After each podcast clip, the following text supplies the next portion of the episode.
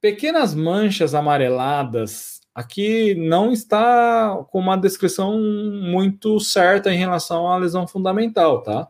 Então ele colocou como pequenas manchas, mas é uma lesão elevada.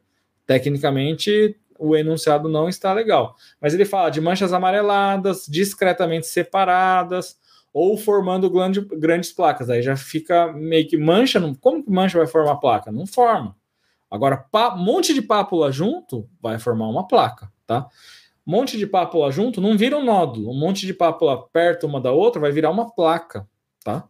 Por isso que ele fala, né? Ou formando grandes placas, encontradas com mais frequência em disposição simétrica bilateral na mucosa da bochecha, oposta aos molares, podendo aparecer na região retromolar também, superfícies internas dos lábios, lateralmente ao pilar anterior da, das fauces e ocasionalmente na língua, gengiva, freio lábio. É, não é muito comum, né? Na língua, gengiva também não, freio é, é até um pouquinho mais comum. E isso é, eles retiraram da onde? Do livro do Schaefer. Essas características podem definir o seguinte quadro clínico. Queilite glandular. Tudo que é queilite, gente, ele se refere a lábio.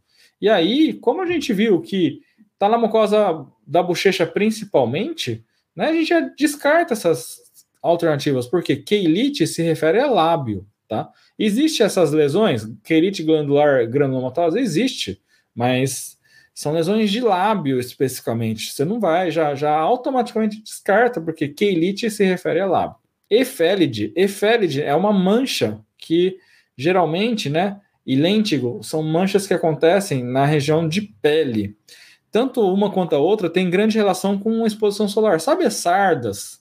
Sardas, geralmente, né, a gente chama de eféride ou lêntigo. Né? Então, as sardas que acontecem por exposição solar, ah, a pessoa fica muito exposta ao sol, algumas áreas, né? aquelas manchas relacionadas ao sol, elas têm essa, essa denominação de eféride ou lêntigo.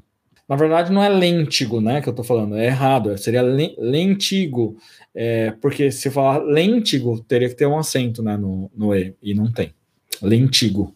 E o grânulo de Fordyce, Aí, obviamente, né, que a resposta é grânulos de Fordyce.